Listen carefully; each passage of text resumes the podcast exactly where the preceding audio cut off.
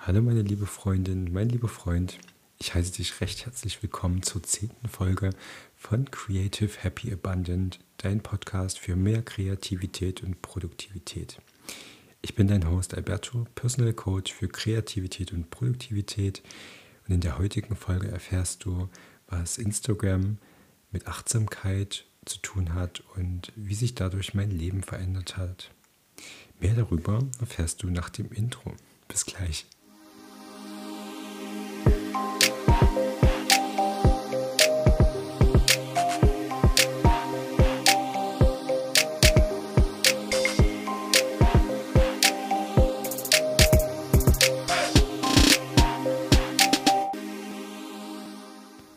Willkommen zurück.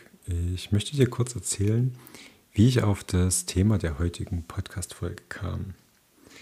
Als ich vor ein paar Tagen eine Tasse Kaffee trank, ertappte ich mich dabei, wie ich mein Smartphone zückte und ehe ich mich versah, schoss ich ein Bild von der Tasse auf dem Tisch und das Bild war in einem quadratischen Format aufgenommen und ich fühlte mich sofort an das alte Instagram zurückerinnert. Ich nutze Instagram mit einigen Pausen nun ungefähr seit zehn Jahren. Und ich will jetzt nicht von früher anfangen, aber damals war alles anders.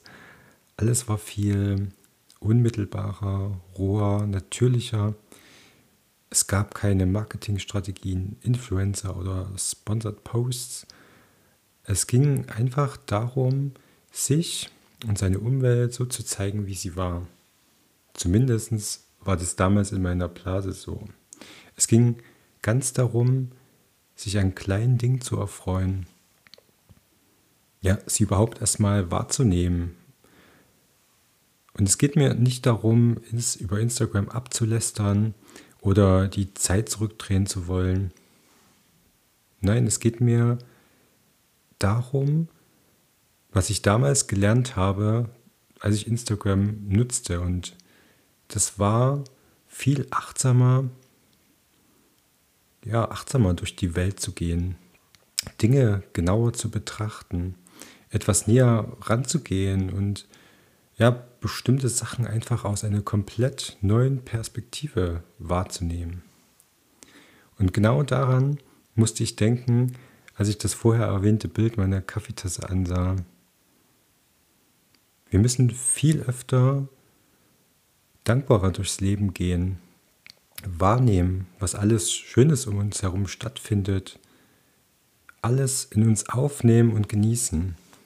Und wir müssen aufhören, Plänen, To-Do-Listen und Erwartungen hinterher zu jagen, nur um dann festzustellen, dass wir die schönsten Momente unseres Lebens verpasst haben, dass alles an uns vorbeigezogen ist ohne dass wir eine Chance hatten, es mitzuerleben.